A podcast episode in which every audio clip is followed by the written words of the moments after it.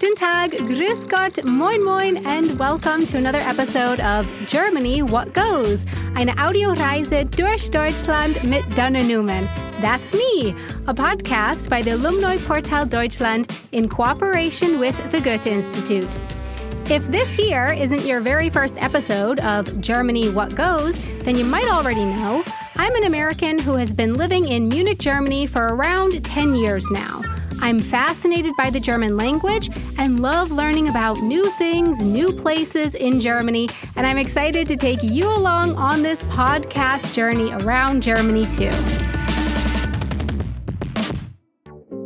Today we're chatting with reporter Dennis Kogel from Berlin, Germany. Berlin, Germany. And I'm really emphasizing Germany here because there is such a thing as Berlin, USA. Let's see if Dennis can answer my little trivia question about this. Oh no. Hi, Dennis. Hallo Dana. okay, are you ready, Dennis? Nein. well, sorry, that, that doesn't really matter. I'm going to ask you this anyway. Berlin is a city in Germany, but there mm-hmm. are also places called Berlin in other parts of the world. So, mm-hmm. which state in the US has a town called Berlin in it? I will give you some options mm-hmm, A, New Hampshire, B, Massachusetts, C, Connecticut. D, all of the above. Oh. Ich finde, all of the above klingt natürlich super attraktiv, aber na, nee, ich glaube, hm, mm, Connecticut. It was actually D, all of the above. All of the above. Yes. So viele Berlins? A, yes, there are, and more, more than that. Not just these three. There were more. There are a lot of Berlins. Yeah, in different places around the world. But anyway, for this episode in Berlin, Germany, Dennis, you told me that you talked to an executive, a chef, as people say in German. Chef is the German word for boss, manager, the head of an organization. Now, when I do a Google image search of the word executive, I see photo after photo after photo of people in suits and very fancy looking pens. Dennis, did the executive that you spoke to have a fancy pen? I like writing with fancy pens. It is fun, but I don't have one myself. Ich habe mir neulich so, so japanische Füller gekauft und das, das finde ich sehr, sehr schön und habe da mit Spaß gehabt. Aber ich weiß nicht, ob, der, äh, ob die Chefin, mit der ich gesprochen habe, auch so einen schönen Stift hat. Äh, ich habe nämlich nicht mit einem ähm, Klischee-Boss gesprochen, äh, denn hätte ich mit einem Klischee-Boss gesprochen, dann wäre das hier nicht passiert. Warte mal, meine Mitbewohnerin macht gerade richtig laut. Ich, Emmy! Please do not do it! Ich mache gerade einen Podcast. Kein Problem. Danke, ich sag dir Bescheid, wenn ich fertig bin. Das musst du dann rausschneiden, mein Geschrei. Nee, das bleibt alles drin.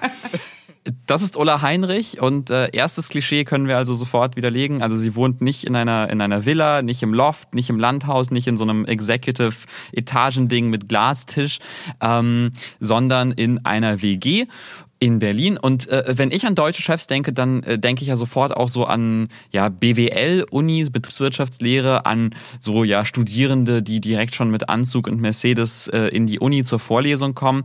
Aber Ulla Heinrich, also Uni hat sie auch gemacht, hat Kulturmanagement studiert, ähm, aber ich glaube, eine andere Sache hat sie mehr geprägt. Ich habe gelesen, dass du äh, vorher im so ein bisschen im Punk zu Hause warst. Hm, bin ich noch. Ulla is a punk rocker. Yes. ja, genau. Ulla Heinrich ist Punk und das seit sie zwölf oder dreizehn ist. Sie kam in Dresden zum Punk für die Musik und hat dann ziemlich früh angefangen, auch selber Shows auf die Beine zu stellen nachdem ich schon vielleicht so um die zehn Jahre auch Bookings gemacht habe und Shows veranstaltet habe und so eben kreativer Teil der Subkultur war, wie man das im Punk so ist, ähm, konnte ich dann eine feministische äh, Gruppe gründen, weil natürlich auch im Punk es eine totale Schieflage gibt, ähm, eine wahnsinnige Dominanz von eigentlich weißen Männern, obwohl der Punk sich selber als total äh, emanzipatorisch versteht. Und äh, um dieses Selbstbild da mal ordentlich anzukratzen, äh, konnte ich dann eben Teil dieses feministischen Booking-Kollektivs werden. Und eigentlich, ehrlich gesagt, wurde es erst ab dann richtig cool. All right. Oh, I'm so excited.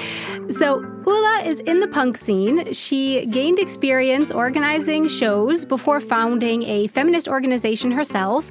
As we heard, she lives in a WG, which is short for Wohngemeinschaft, a beautiful German word with 16 letters. I can see why they gave it an abbreviation. a WG is a shared apartment. You heard her flatmate doing the dishes. And Dennis, okay, Oh, I'm so excited. But first of all, would you say this all feels very Berlin to you? And also, what is actually the organization that Ulla Heinrich leads? Ja, also zunächst es ist total Berlin, oder? Ein feministisches, äh, eine feministische Gruppe leiten aus einer WG in Berlin, wo dann die Mitbewohnerin dauernd die Teller abspülen muss. Das ist, das ist so Berlin, mehr Berlin geht eigentlich gar nicht. Und was sie macht, ist, also äh, Ulla Heinrich ist seit zwei Jahren die Geschäftsleiterin von einem der coolsten Magazine Deutschlands, dem Missy Magazin. Missy Magazine. Oh, yes. Mm-hmm. For our listeners who are hearing about Missy Magazine for the first time today, Dennis, how would you describe it for them?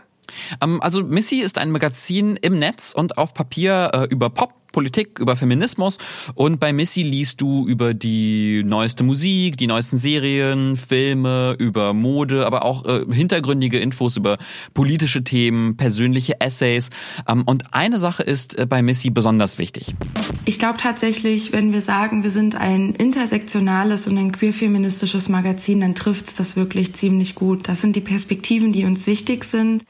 Also es ist auch ein queeres Magazin für und von der LGBTQI Community. Und dahinter stecken auch äh, ja, große Werte und auch Ideale bestimmte Anzeigendeals oder bestimmte Kollaborationen machen wir einfach nicht, weil wir uns erstens in einem bestimmten politischen Spektrum verordnen, zweitens, weil wir feministisch sind und drittens, weil wir relativ viele große Unternehmen richtig beschissen finden und mit denen auch nicht zusammenarbeiten wollen. Oh, sounds really great. Ula mentioned being super picky about advertisers and such, which I absolutely get and celebrate. She described some companies as richtig beschissen, which I would translate to totally shitty in mm-hmm. It's no secret, though, that it's tough out there if you're making magazines or newspapers. So, how does Missy survive while staying true to their values? Do they have a subscription or how does that work, Dennis? Um, sie überleben nicht nur, es läuft bei Missy immer besser, hat mir Ulla Heinrich erzählt. Und inzwischen wird Missy direkt von ihren Leserinnen und Lesern unterstützt äh, über Abos auf der Plattform Steady. Das ist so das deutsche Patreon, ähm, wenn dir das was sagt. Du kannst da Projekte Projekte unterstützen mit einem Monatsbeitrag und das machen immer mehr und mehr Leute. Ich würde eben sagen, wir haben Leserinnen, aber wir haben eben auch eine Community, nicht nur Leserinnen. Die Leute wollen, dass es Journalismus wie den von Missy gibt. Und um das irgendwie zu zeigen, schließen sie dieses ja wirklich auch spottbillige äh, Print-Abo ab. Und das ist so wie ich glaube, das ist auch ein Teil von Aktivismus und so funktioniert das. Und es ist ja kein fantasierter Teil von Aktivismus, es ist wirklich ein Teil von Aktivismus. Und ich glaube, deshalb sind wir ganz anders verortet als viele andere Magazine. Also wenn ich zusammenfassen kann, die Redaktion von Missy hat es geschafft, ein Heft zu machen, ein, ja, eine Publikation, die es noch nicht so gab in Deutschland und die auch richtig viele Menschen wirklich lieben und wirklich nicht wollen, dass Missy weggeht. You can't see me because this is a podcast, but when Ula was talking about the community of the readers that they have, I was just smiling. Mm-hmm. That that sounds so wonderful. So yeah, people are interested in supporting the magazine because they want the kind of journalism that Missy is doing. Dennis, question. At the beginning of the episode, I made a big point of saying how we're in Berlin, Germany for this episode. But how is Missy Magazin actually connected to Berlin? Is it from Berlin? Ähm, ja, das ist ganz witzig, denn das Missy Magazin kommt ursprünglich gar nicht aus Berlin. Das ist ähm, ja zugezogen, so nennen wir das in Berlin. Äh, gegründet wurde das Heft eigentlich in Hamburg und zwar auch ganz typisch in der Uni-WG-Küche. Also das, das ist so ein bisschen beigeblieben. Aber dann vor ein paar Jahren kam der Umzug nach Berlin. Missy hat tollerweise und deshalb können wir auch in Mitte sein, sonst könnten wir uns das niemals leisten, ein Büro gefunden in einer Genossinnenschaft, die äh, Firmen fördert, die frauengeführt sind. Deshalb können wir in Mitte sein. Wir sind Mieterinnen in der sogenannten Weiberwirtschaft. Eine, ist ein Name aus einer anderen Zeit, auch aus dem Feminismus aus einer anderen Zeit. Und trotzdem finde ich das wahnsinnig schön, ähm, dass wir da jetzt Unterschlupf finden konnten. This is my first time hearing the word Weiberwirtschaft, so I don't really know very much about it. I believe that in the past, Weiber was a common word for women, the plural of vibe for woman, but I believe that nowadays it's a rather derogatory term, right? Mm-hmm. So perhaps calling it Weiberwirtschaft is like a, a reclaiming of the term?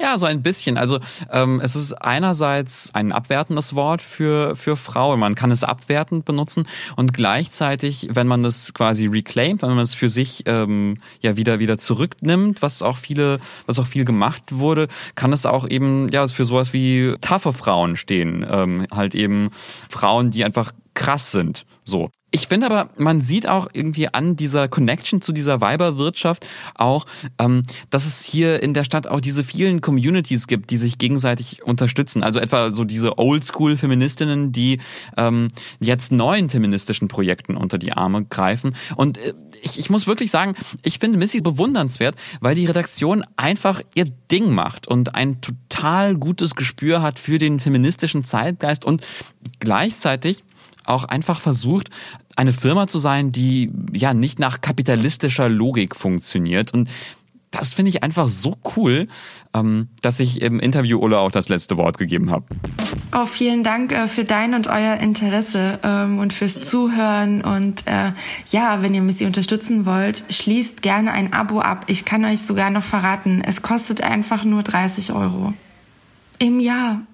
Abo, by the way, is an abbreviation for uh, this word is very hard for me to say in German because I think it's actually French. Mm-hmm. Dennis, maybe could you say it for me? Abonnement.